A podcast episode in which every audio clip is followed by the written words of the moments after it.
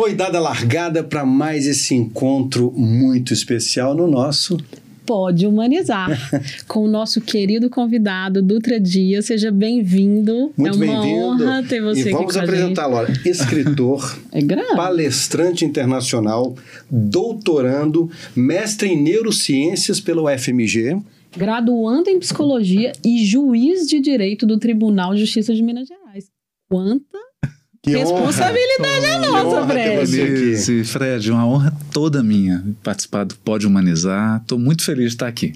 Seja muito bem-vindo. Seja muito bem-vindo. A gente está muito feliz de ter você aqui com a gente. Vamos falar de temas além né, da, da- do mundo corporativo. A gente vai falar também sobre vida, sobre pessoas, né, Fred? Exatamente, sobre gestão, né? Isso. Tudo isso está ligado à nossa vida.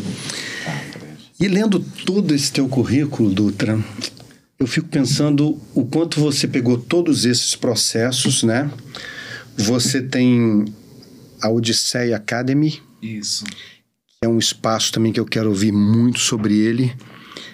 Mas eu quero que você me conte como é que você trouxe todo esse universo de caminhos tão distintos, tão profundos, de tanto conhecimento para o viés humano. Fred, foi assim uma caminhada natural. As coisas foram se encaixando e eu fui aproveitando as oportunidades. Desde muito cedo eu tive essa paixão por literatura, por música, pelo ser humano. E veio o direito e, ficou escondida essa paixão de trabalhar esses aspectos, né?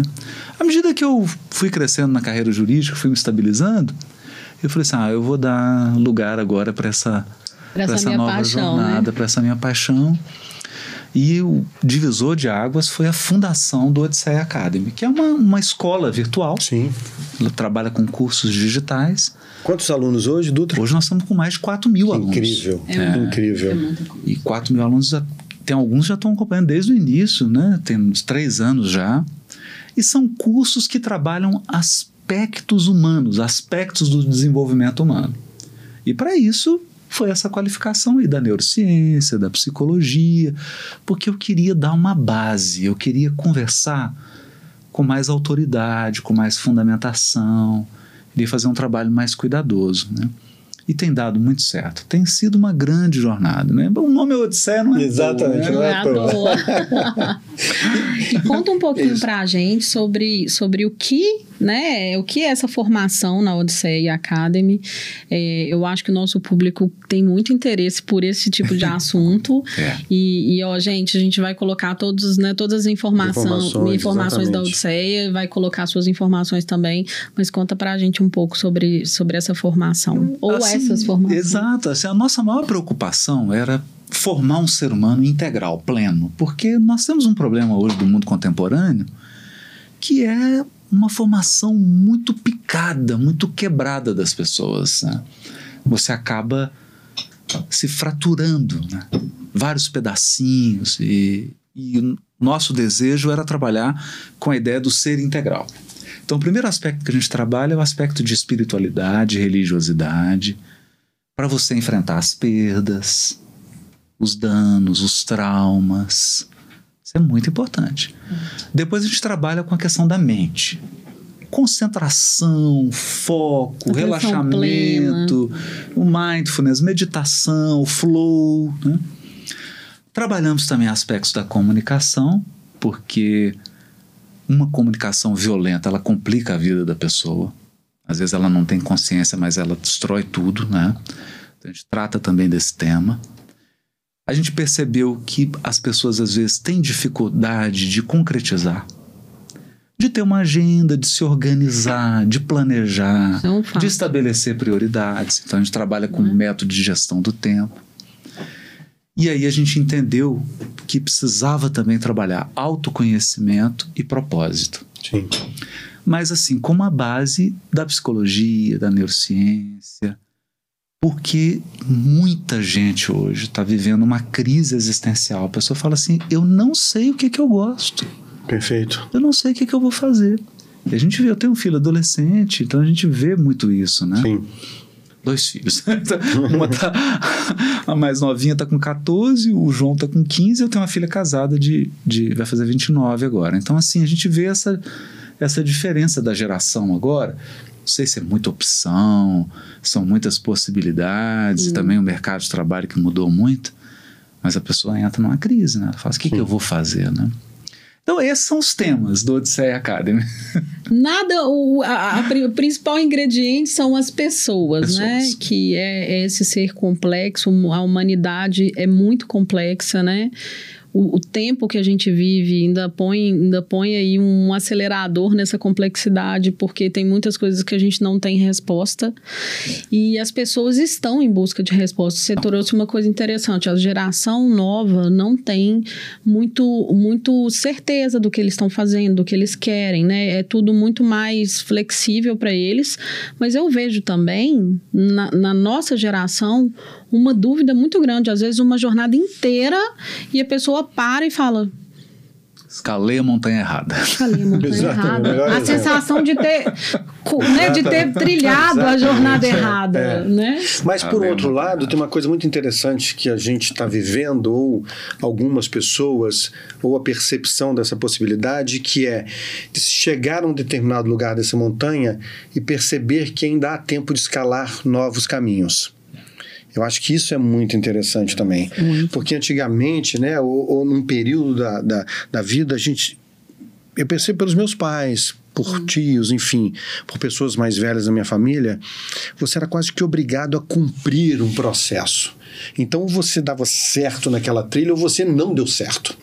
Né? Porque é como se você tivesse que Verdade, fazer uma verdade. escolha que, que não pudesse haver outra. É, não tem, Então- não tem opção, né? Eu acho que a gente tem aprendido muito que é possível recomeçar, se reinventar, se recriar. Eu acho, esse, eu acho isso muito bonito desse momento que a gente está vivendo de consciência. É recomeçar e conjugar também, Perfeito. né, Fred? Porque hoje, não- como não tem aquela rigidez das carreiras, você consegue ter múltiplas carreiras. Ou ter uma, duas carreiras e ter coisas que você gosta de fazer, que você faz por paixão, e você acaba impactando mais do que aquela profissão que te dá o ganha-pão, que te dá uma sustentabilidade.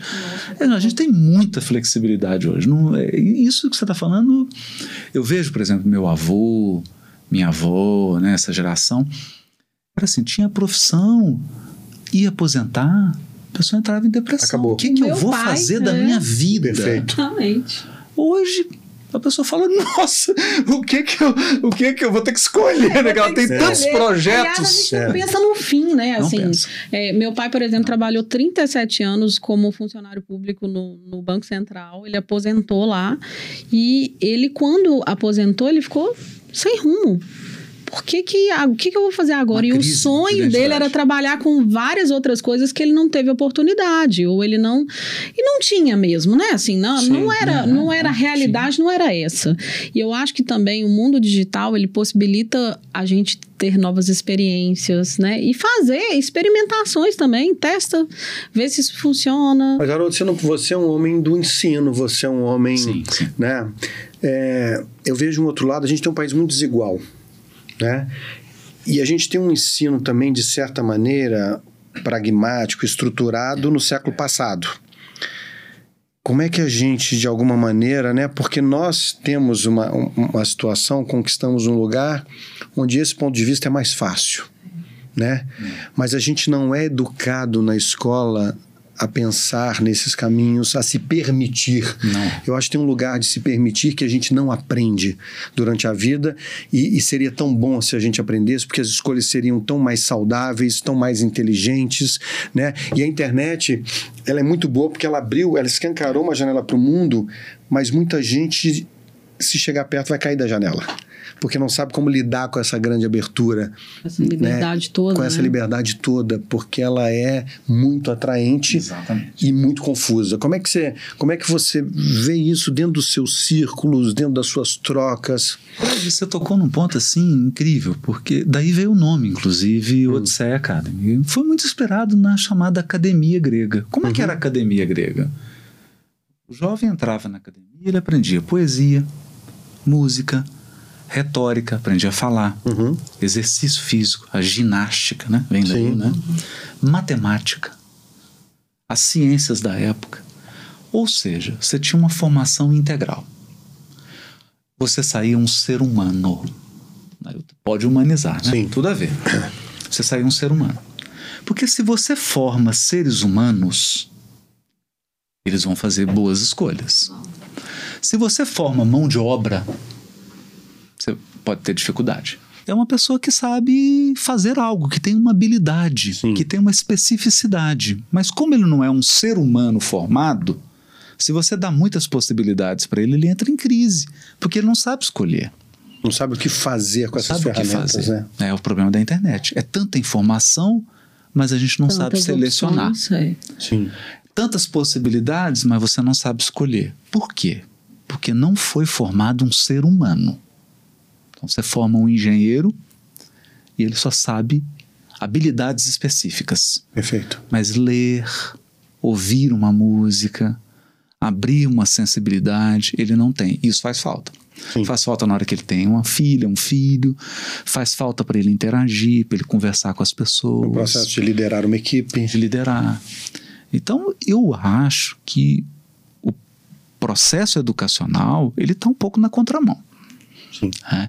A gente Ele está precisa. retrógrado tá também, retrógrado. né? Ele Tá já não- ultrapassado. Está ultrapassado. É. E ele é muito condicionado por um modelo padronizado que não abrange em todos os tipos de inteligência, né? E as pessoas têm inteligências É o múltiplas. modelo fordista, né? Exatamente. É o modelo da fábrica. série, Vamos né? liderando os Em série, vamos liberar em série a pontuação, né? E aí é mão de obra, é? continuamos É. a formar mão de, Mão de obra, obra. e não seres humanos, né? É assim, né? A gente falando assim grosso modo, né? Porque tem exceções louváveis, mas Lógico. a, a escola ela trabalha assim. Não, eu coloquei no mercado 500 alunos que passaram com nota tanto. Isso Perfeito. aí. Tanto os primeiros É. lugares em É medicina, é não um sei carro, quanto. né? É, É. isso Não, o carro tá perfeito, né? Tá pintura, tá Exatamente. funcionando. Em série. Em série. E você não cria uma camada de profundidade, né? Não. Porque é isso que eu percebo. Eu tenho filho adolescente e, enfim, percebo os amigos, vou vendo as angústias de se atingir o resultado pelo resultado. Sim, não sabe O nem o que que tá resultado não é falando, o que te motiva. É, é- não é você não você não tem uma ligação de valor àquilo. Você precisa cumprir aquela meta. Exatamente. Então, talvez o que fique emocionalmente de olhar para o mundo seja muito restrito ou muito menor, Exatamente. porque o seu senso crítico, né, a percepção da vida e o que a vida tem a oferecer fica num patamar inatingível. E, e é uma superficialidade, assim, né? Uma coisa que eu observava é, no, no meu filho, que já está com 22 anos, e eu vejo na minha filha, é a pouca tolerância ao tédio. Eles não Nossa, têm tolerância não, ao nenhuma, tédio, nenhuma. nenhuma. E a minha mãe, sabe que eu lembro perfeitamente que a gente foi criado totalmente diferente, não tinha nem tanto entretenimento assim pra gente, né, disponível. Tinha a hora do desenho animado e se você perdeu, Sim. querido, perdeu, não tinha outra escolha. E eles têm opções diversas, né? E, e toda hora na, na palma da mão. E aí vem, vem com aquela história assim, não tenho nada pra fazer, mas filho, não, é bom não ter nada pra fazer de vez em quando. Vai pensar em alguma coisa, escreve uma redação, põe o que você tá sentindo no papo. Que isso, mãe? Não vou fazer isso, não. É assim que eles reagem ao, ao tédio, né? E o tédio provoca, né, outras coisas positivas e eles não conseguem conviver com isso, né? E esse, Denise, é um ponto assim, para nós todos também. É uma tecnologia avassaladora, tudo muito rápido. Então nós temos acesso a coisas que há 50 anos não tínhamos. E hoje você não consegue deitar na sua cama e só ficar deitado. Não. A gente não consegue. É um caos, né? É assustador, deita na mas é cama, muito verdade. Depois de isso. 30 segundos, você fala: Não, eu preciso olhar um WhatsApp. É. Eu preciso. A gente não consegue. E, e aí, olha que interessante isso. Porque no momento que você dá uma parada, não estou falando muito, não, não é nada Não, exagerado, tudo com lógico. Equilíbrio. No momento que você dá uma parada, é o momento que você fixa a memória, é o momento que você digere, é o momento que você tem ideia, é o momento que você coloca as coisas no lugar, inclusive emocionalmente. A gente não mais se permite ter esse tempo. Sabe quando que isso vai acontecer? Forçado quando vem uma crise. Sim. Quando você entra em crise. Você Aí é o burnout. É. Sim. Aí a crise de ansiedade. Síndrome do pânico. Aí você tira a licença médica. É. Aí você, Então, é é, você é afastado, né? Eu falo que a gente está testando os limites. É porque é uma sensação de que o tempo todo você está perdendo tempo É. se você não está nesse giro maluco. Né? Então, se eu não estou no celular o tempo inteiro, se eu não estou respondendo alguma mensagem, se eu não estou fazendo alguma Estou coisa, improdutivo. eu estou perdendo tempo.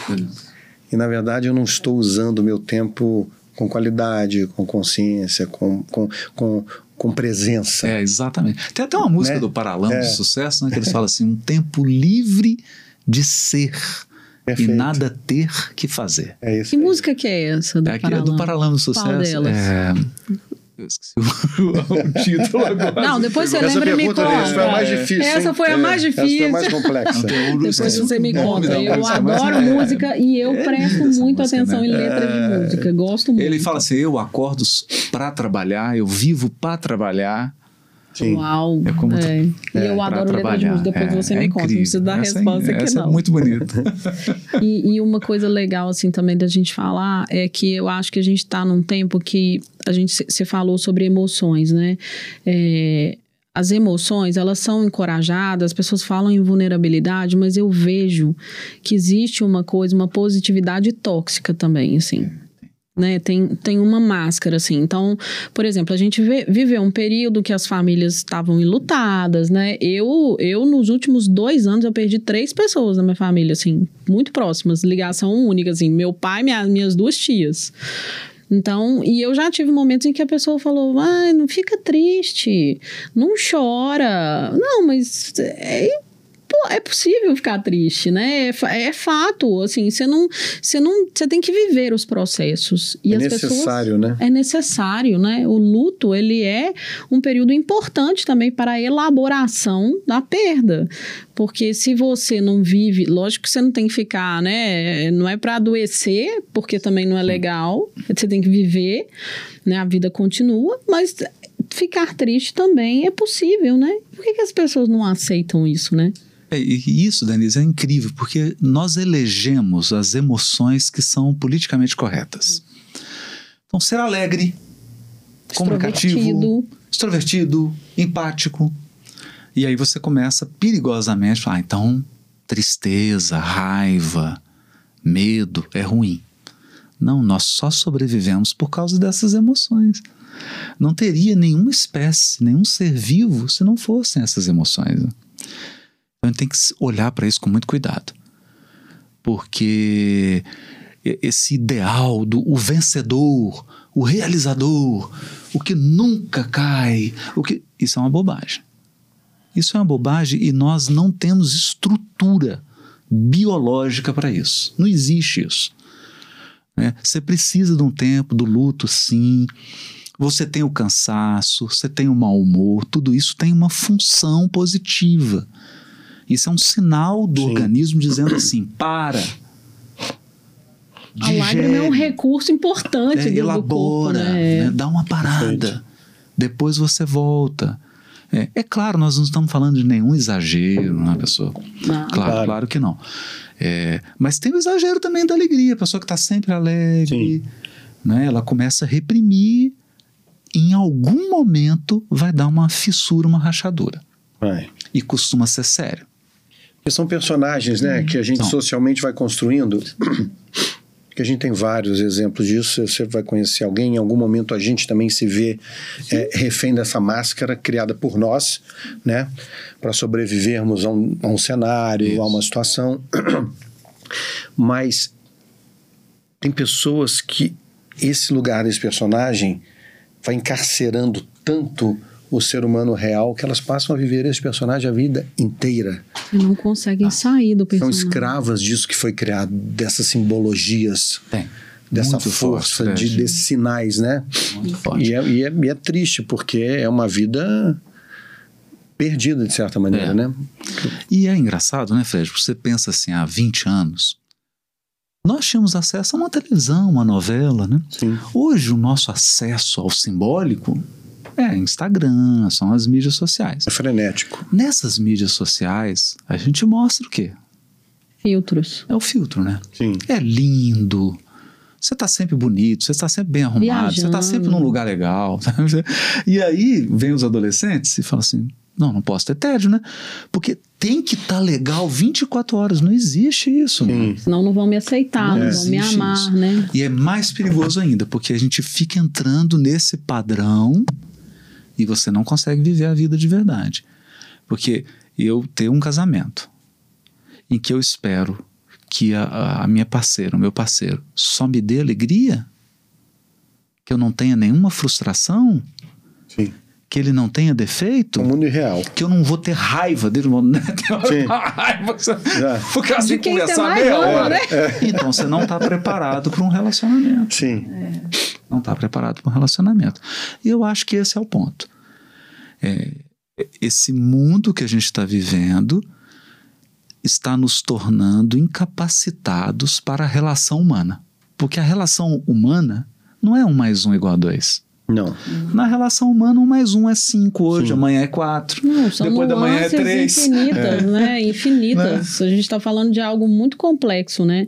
E, e apesar da gente se, se intitular conectados, eu, eu até falei É. isso outro dia, né? Pra gente conversar sobre isso. Eu vejo a gente desconectado demais de certas coisas, assim, até de valores, de, sabe, de, de um sentido para as coisas. As pessoas nem sabem o que elas estão fazendo, falando e estão lá é, postando a vida 24 horas, acompanhando freneticamente o que, que o outro está fazendo e, e- e- julgam as pessoas, recortam a, a vida das pessoas e julgam por ali. Ah, fulano tá, tá assim, eu vi na rede social. Você não sabe de nada, né? Nada, assim, nada. você não sabe a vida da pessoa. Aquilo ali é um recorte que ela quer colocar. Ela não vai colocar. É uma edição. É uma edição, É uma edição, é uma é edição, uma edição. né? Não tem, não tem a vida real, não tem o perrengue ali, não tem a noite sem dormir, né? O dia do vazio, aquela vontade de sair correndo e fugir e fugir, não, E fugir. não conversar com ninguém no dia. Ali não mostra isso. Você já chutou balde?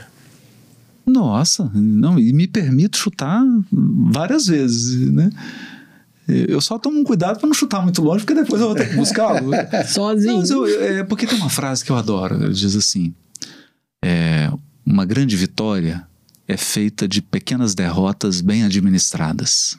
Maravilhoso. Maravilhoso. Eu acho que é isso. É isso. Então tem dia que você fala assim: ai meu Deus, que vontade de desistir. O que eu tô fazendo aqui? Deu tudo que vontade de errado. desistir. Deu errado, tô nervoso. Não, tá, ok. Ok. E você tem que experimentar isso. Porque é, existe uma coisa do otimismo, dessa positividade hoje, que ela é pueril. Sim. É, nós temos que ser otimista. né? Eu gosto muito do Ruben Alves, ele diz assim, é, é tão lindo isso. Ele fala assim: otimismo é quando lá fora é primavera e aqui dentro é primavera. Esperança é quando lá fora é inverno e aqui dentro é primavera. Lindo. Então, porque é o que você falou.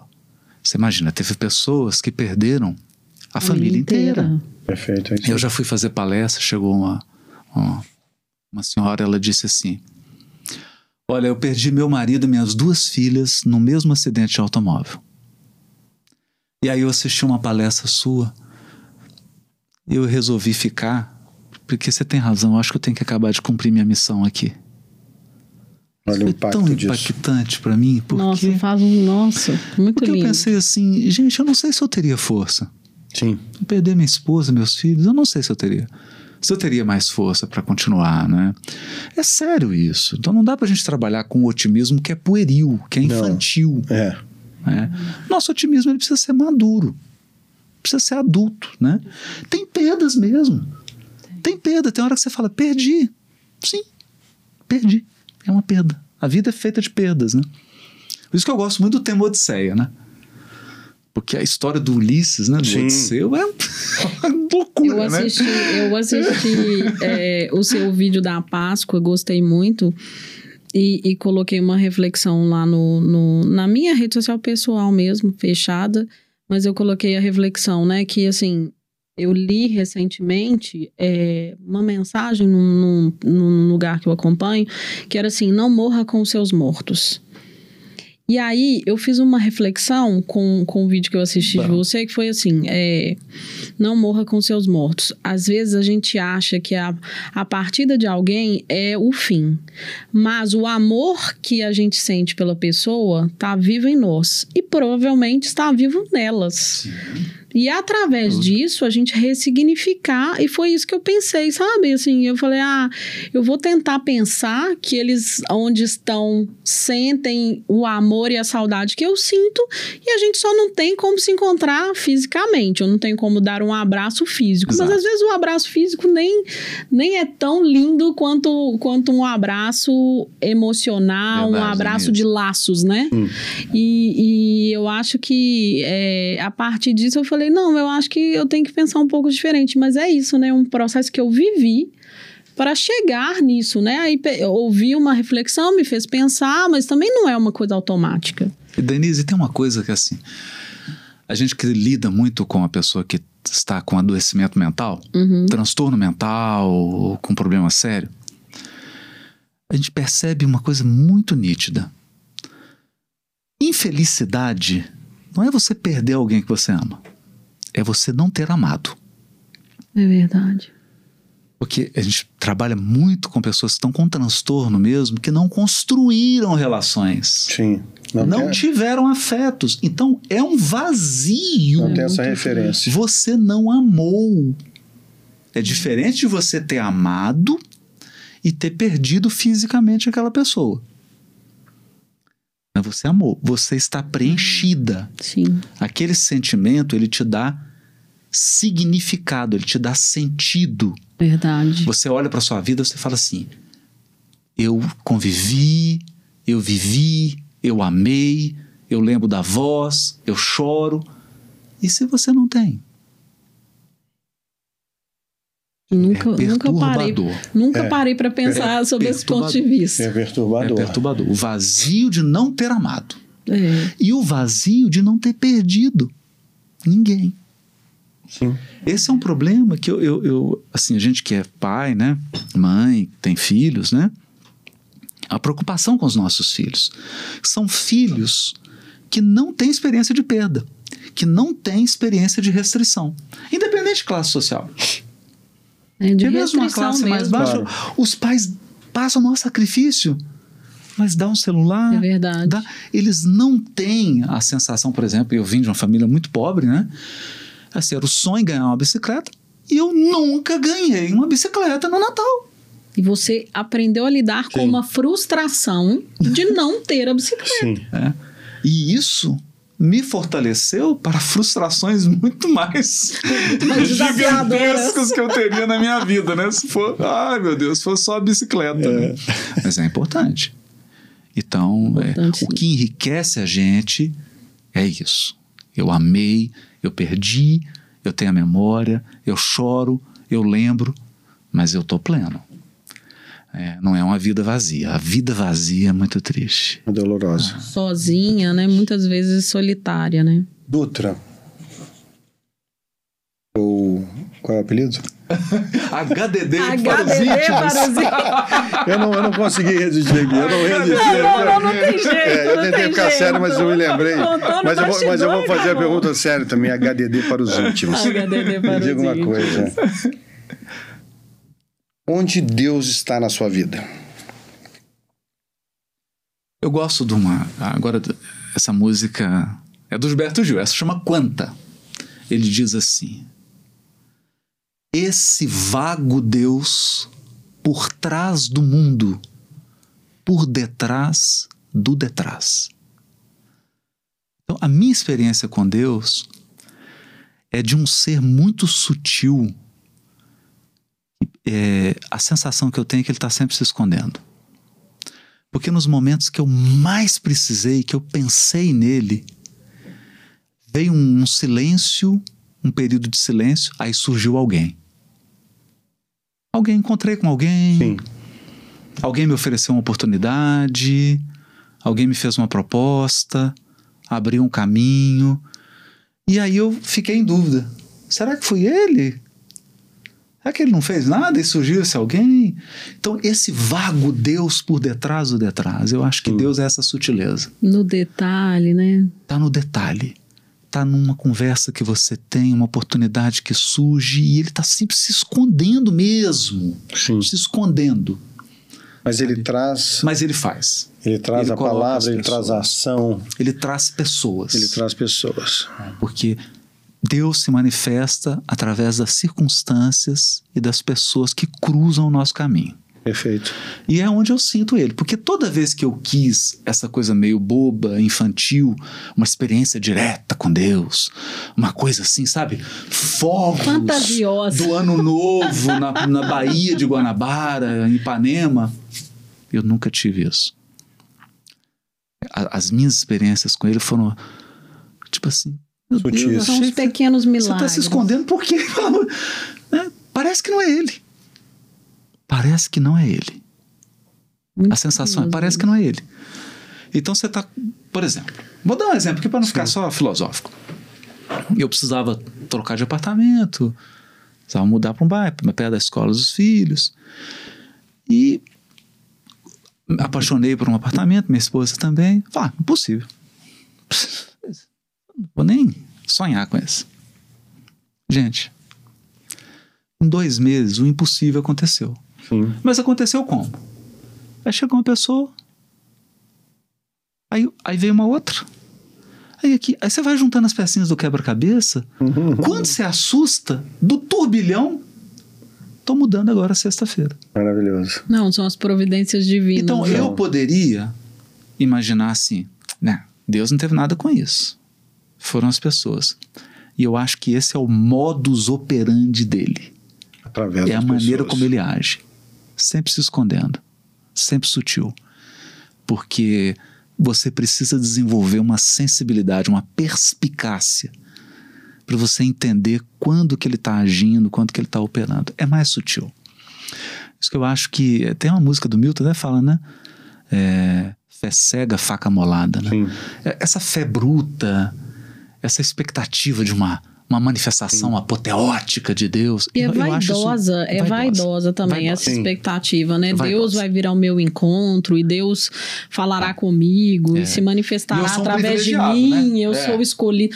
Eu não acho que, eu também não acredito nesse tipo de manifestação, eu acho que se manife- a manifestação divina ela é em, em coisas muito simples, porque Deus é a maravilha da simplicidade, eu vejo isso o tempo na minha vida, eu vejo isso o Verdade. tempo todo.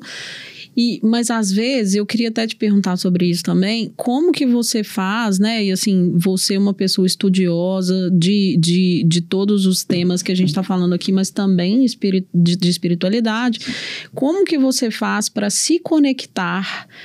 É, com uma espiritualidade para se centrar, né? Além da meditação, né? Que você- trouxe aqui para a gente, que é uma coisa muito legal e, e- e traz a gente para o centro também. Mas, mas como a gente se espiritualizar no mundo de hoje, nessa correria, nessa tudo é matéria, tudo é, é, é posse, é, é ter, é ser.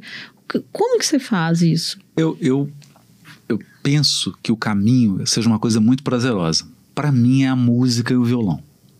Você toca violão? Eu toco violão desde muito cedo, né? Violão clássico, violão popular e tudo. E aí, quando eu pego o meu violão, eu sempre me permito esse momento, sabe?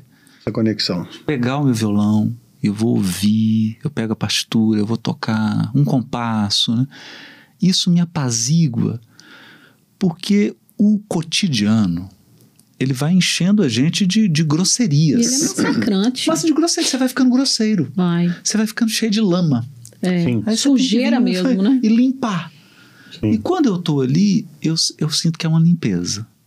Depois que eu tô limpo, a conexão vem dando um abraço no meu filho, Perfeito. tomando um vinho, comendo um queijo, porque eu já, aí eu já tô leve. Tô pronto para receber. Eu tô pronto para receber. Pra tá porque se eu fosse direto, se eu, se eu viesse na minha brutalidade, tô ansioso, vindo do trânsito, problema.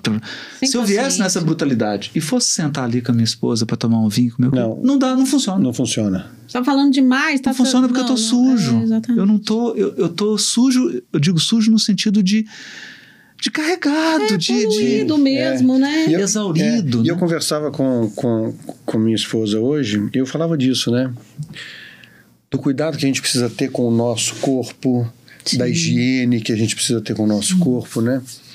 Porque isso tem um reflexo direto espiritual, Total. né? Então, assim... Total. Na nossa e- energia a e nossa no que a energia, gente e atrai isso é o que eu também. acredito, né? Eu também. E, e o quanto é importante essa conexão que você faz através desse Fred. momento de limpeza, de, de purificação, para voltar no primitivo da nossa essência, né? Para voltar naquilo que a gente percebe, onde talvez outras pessoas não percebam e que só pertence a você, É. como ser humano, como animal. Exatamente. Muito legal. Fred, até bacana. Muito Tem um bacana. conto budista, né, Denise? Muito interessante esse conto. Diz que um aprendiz foi procurar um grande mestre e ele queria iluminação.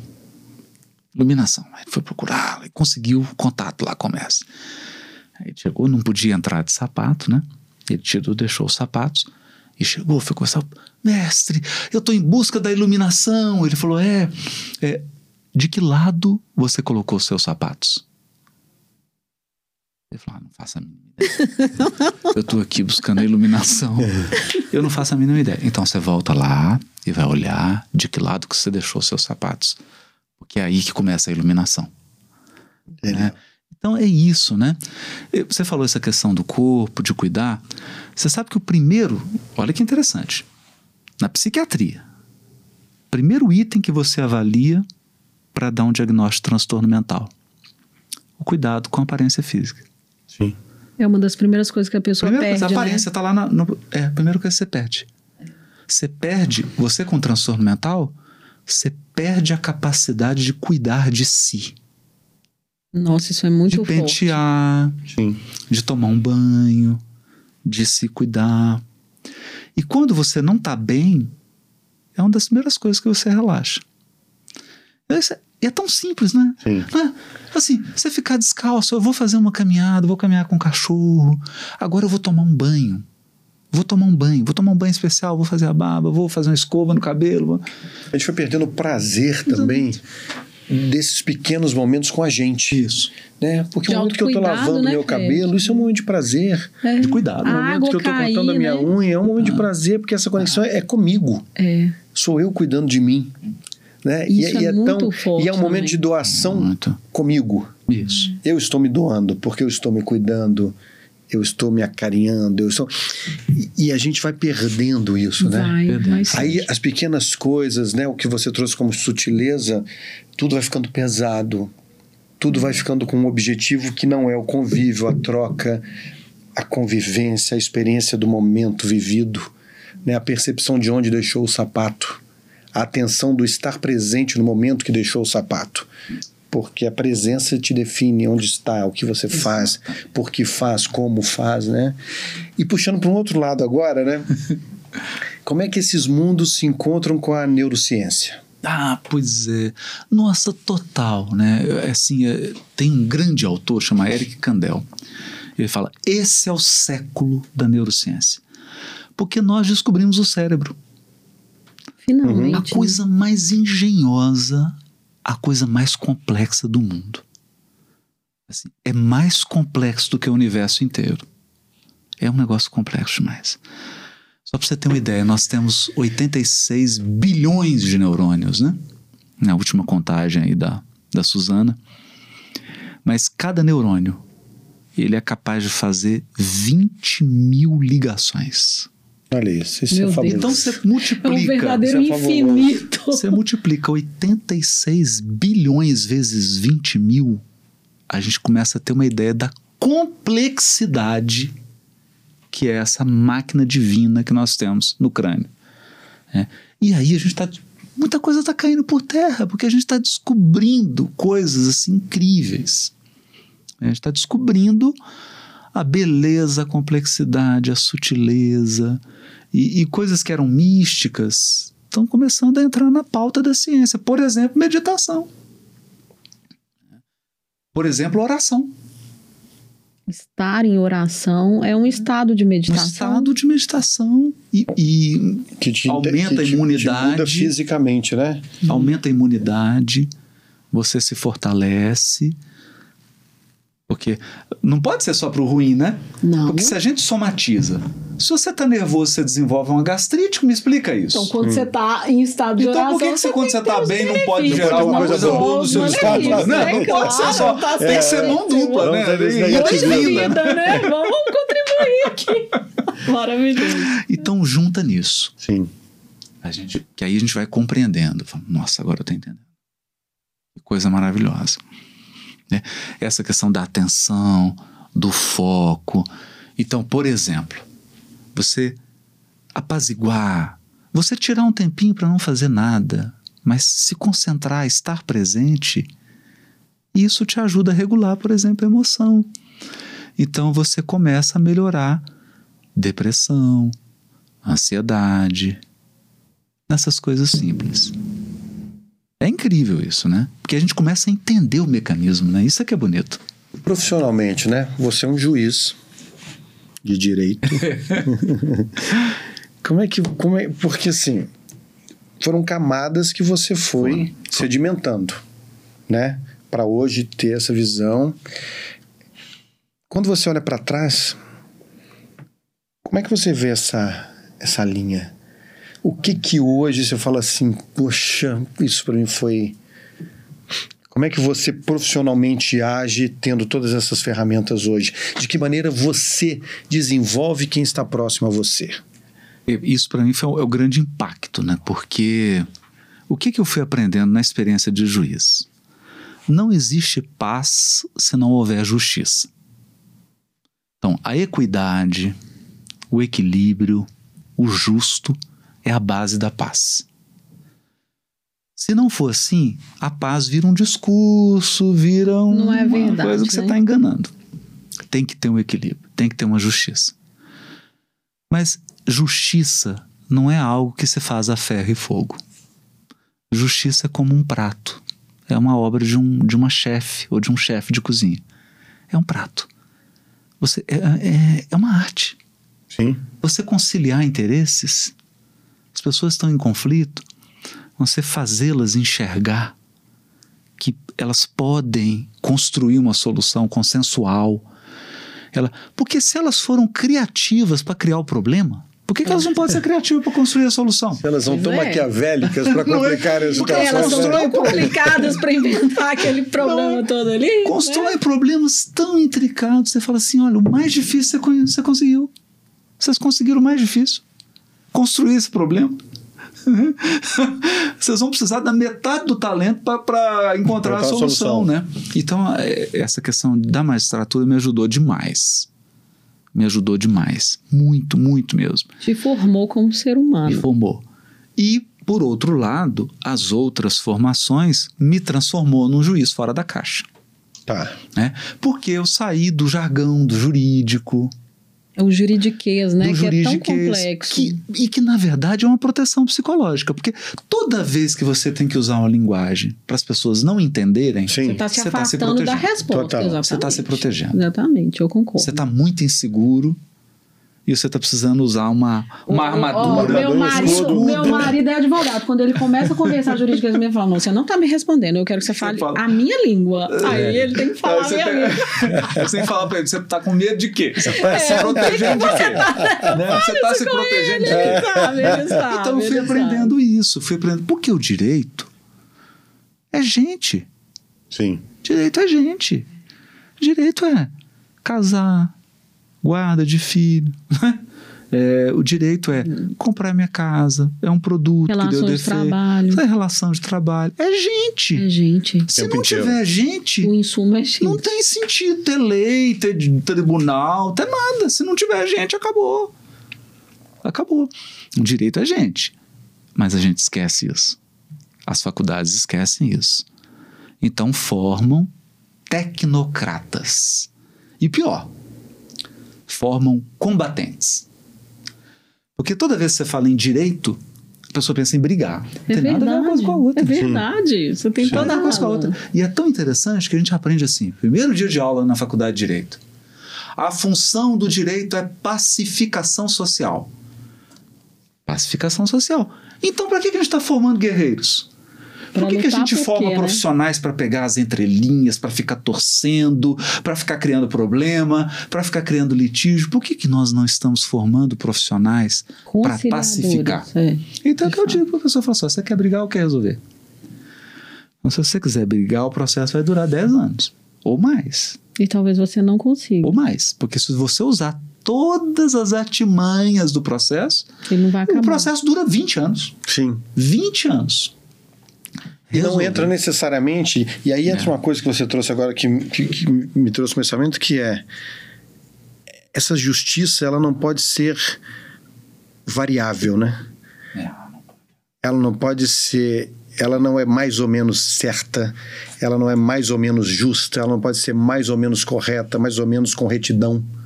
Não pode. Não tem como. Porque senão você não chega, é. né? Eu falo... E, e, a entrelinha abre as janelas é. Do exercício obscuro. É. Eu falo assim, Fred, a, a, justiça ela pode e ela é imperfeita. Ela só Sim. não pode ser insegura. Perfeito. Então é como um clarinete. Pode até não gostar do som, mas o som tem que ser afinado. Então, hoje o que está acontecendo é isso. Nós estamos relativizando tudo. Sim. E você começa a relativizar demais, não tem segurança. Sim. Vamos pensar simples, bem simplesinho.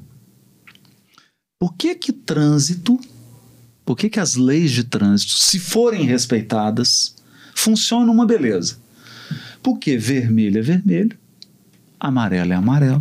E verde é verde. Verde é verde. Bem, Placa bem de assim. pare tem uma forma especial. Uma cor, uma, uma letra. cor especial, porque você enxerga ela de frente e de trás. Você sabe que é placa de pare. Você estando de frente ou de trás.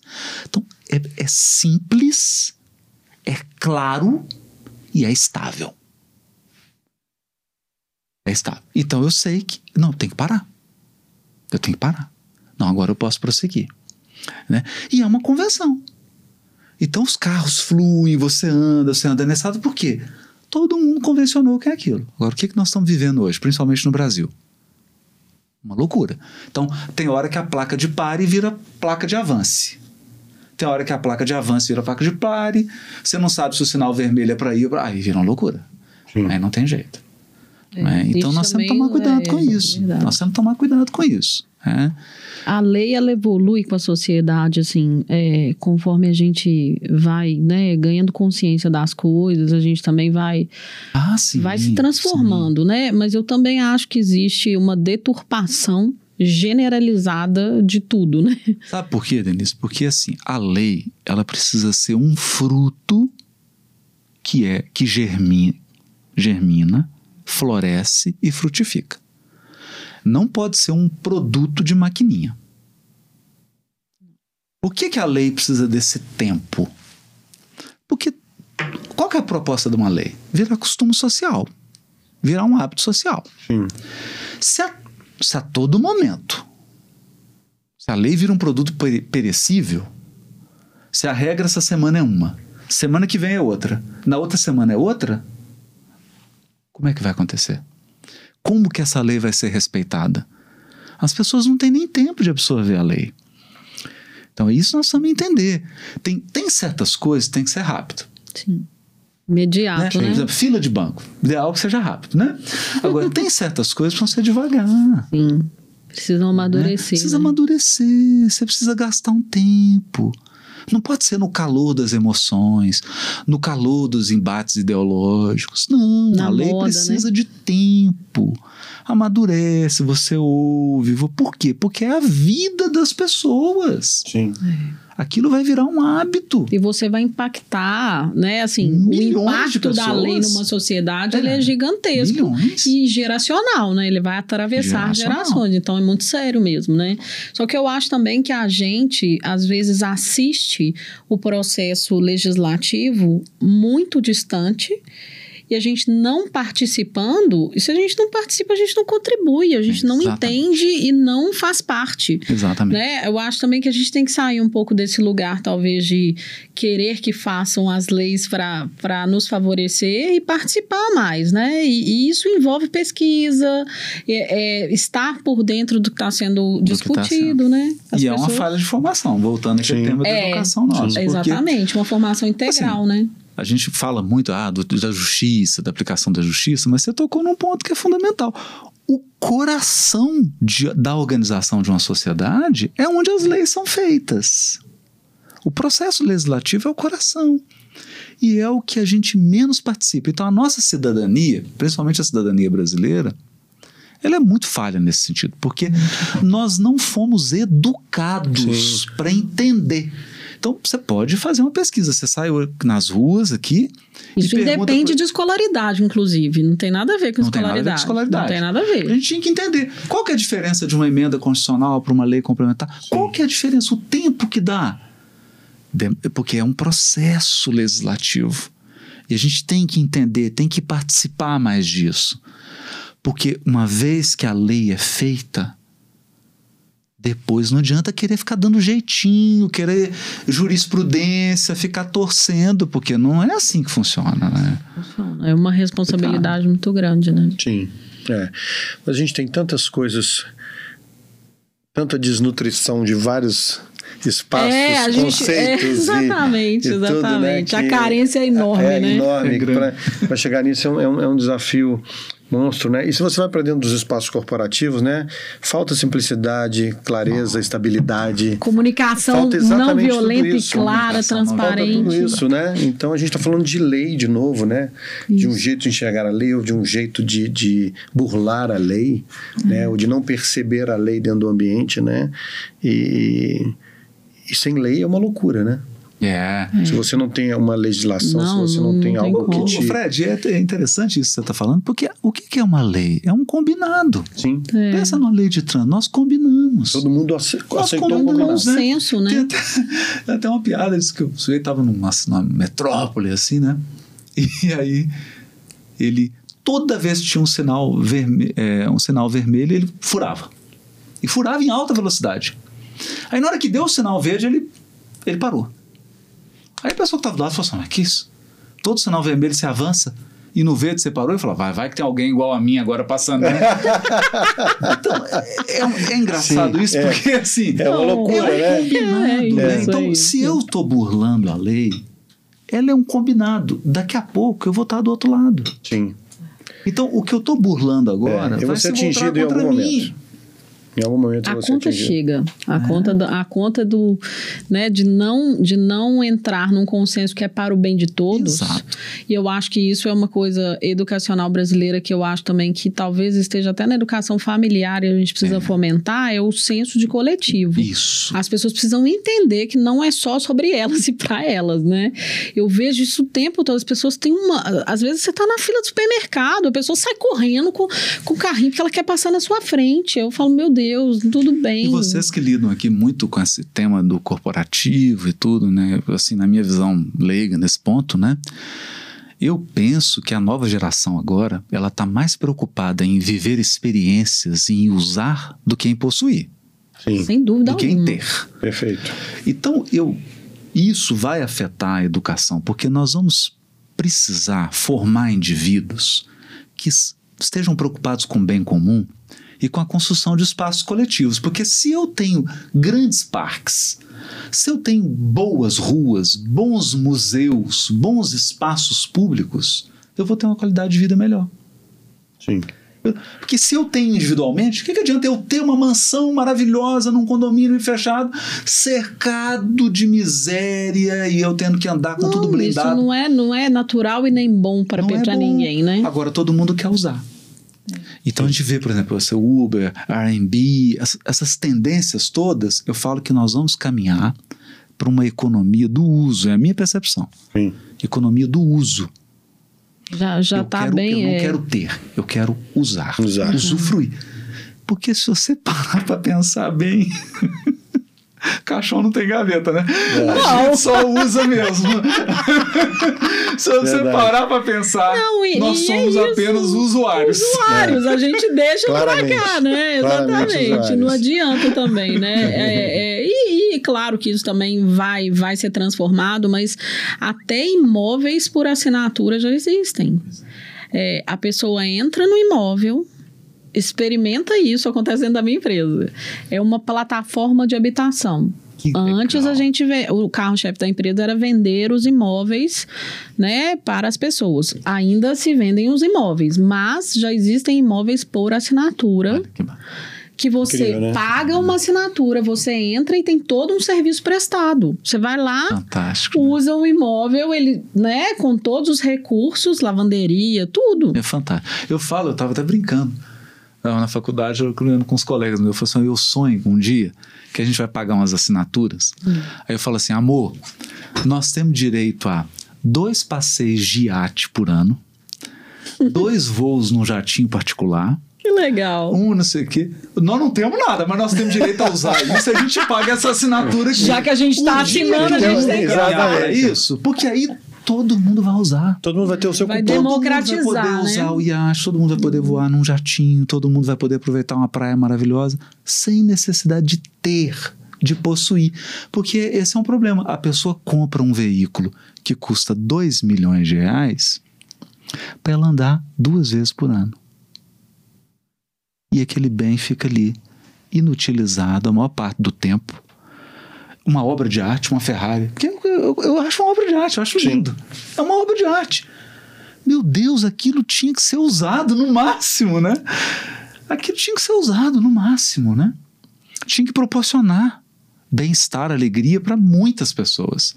Mas eu sinto que a gente vai caminhar para isso. Não, eu acho é que a gente vem numa, vai- vem numa, numa toada de economia mais colaborativa, Colaborativa. mais compartilhado, voltando um pouco para as trocas lá do passado, né, Exato. que a gente vivia. E acho que vai ter muito, muito, muito, muita coisa nova, assim, em relação a isso. Eu não, eu não, não tenho dúvida.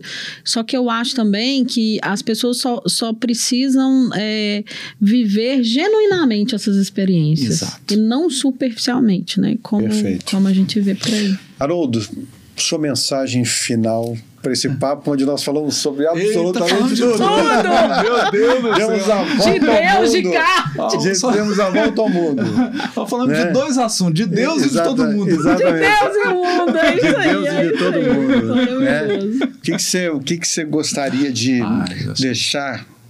O que você quiser, um pensamento, uma Para frase. mim, o pensamento que tem mais me impactado é, é um poeta que eu sou apaixonado, poeta nova-iorquino, chama Walt Whitman. Ele diz assim: seja curioso, não crítico. Né? Be curious, not judgmental. Que é quando você é curioso, você se abre para entender por que a pessoa é assim, qual a história dela, o que a tornou daquele jeito, quais são as dores, os traumas, as perdas e os danos. Quando você é crítico, você já dá a sentença. Você já chega sentenciando. Fulano é isso. Acabou. Você não vai Acabou. aprender mais nada, porque você já rotulou. Você já fechou. Acabou, você não vai aprender história.